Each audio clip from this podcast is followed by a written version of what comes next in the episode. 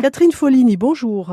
Bonjour Valérie. Le Greta de Haute-Corse de Balagne. Donc le Greta euh, est là pour euh, proposer des formations euh, sur des métiers ou sur des compétences transversales à un public de, d'adultes principalement. Ça peut être des demandeurs d'emploi, des salariés d'entreprise ou même directement les chefs d'entreprise. On a parlé d'une formation concernant la pierre sèche. Aujourd'hui, de quoi s'agit-il? Alors aujourd'hui, euh, il s'agit d'une formation donc pour euh, apprendre la langue française ou en tout cas euh, s'améliorer dans la langue française aussi bien à l'oral qu'à l'écrit. Ça concerne quel public? C'est un public obligatoirement qui soit inscrit demandeur d'emploi. Il faut passer donc par le pôle emploi? D'abord par le pôle emploi, tout à fait. Il faut être inscrit comme à pôle emploi et ensuite pôle emploi oriente vers le Greta ou alors on prend contact directement avec nous. Et c'est une formation qui est intensive et qui l'objectif aussi c'est de pouvoir trouver trouver un contrat, un contrat euh, de travail pour la saison, hein, puisqu'en en Balagne, on a cette forte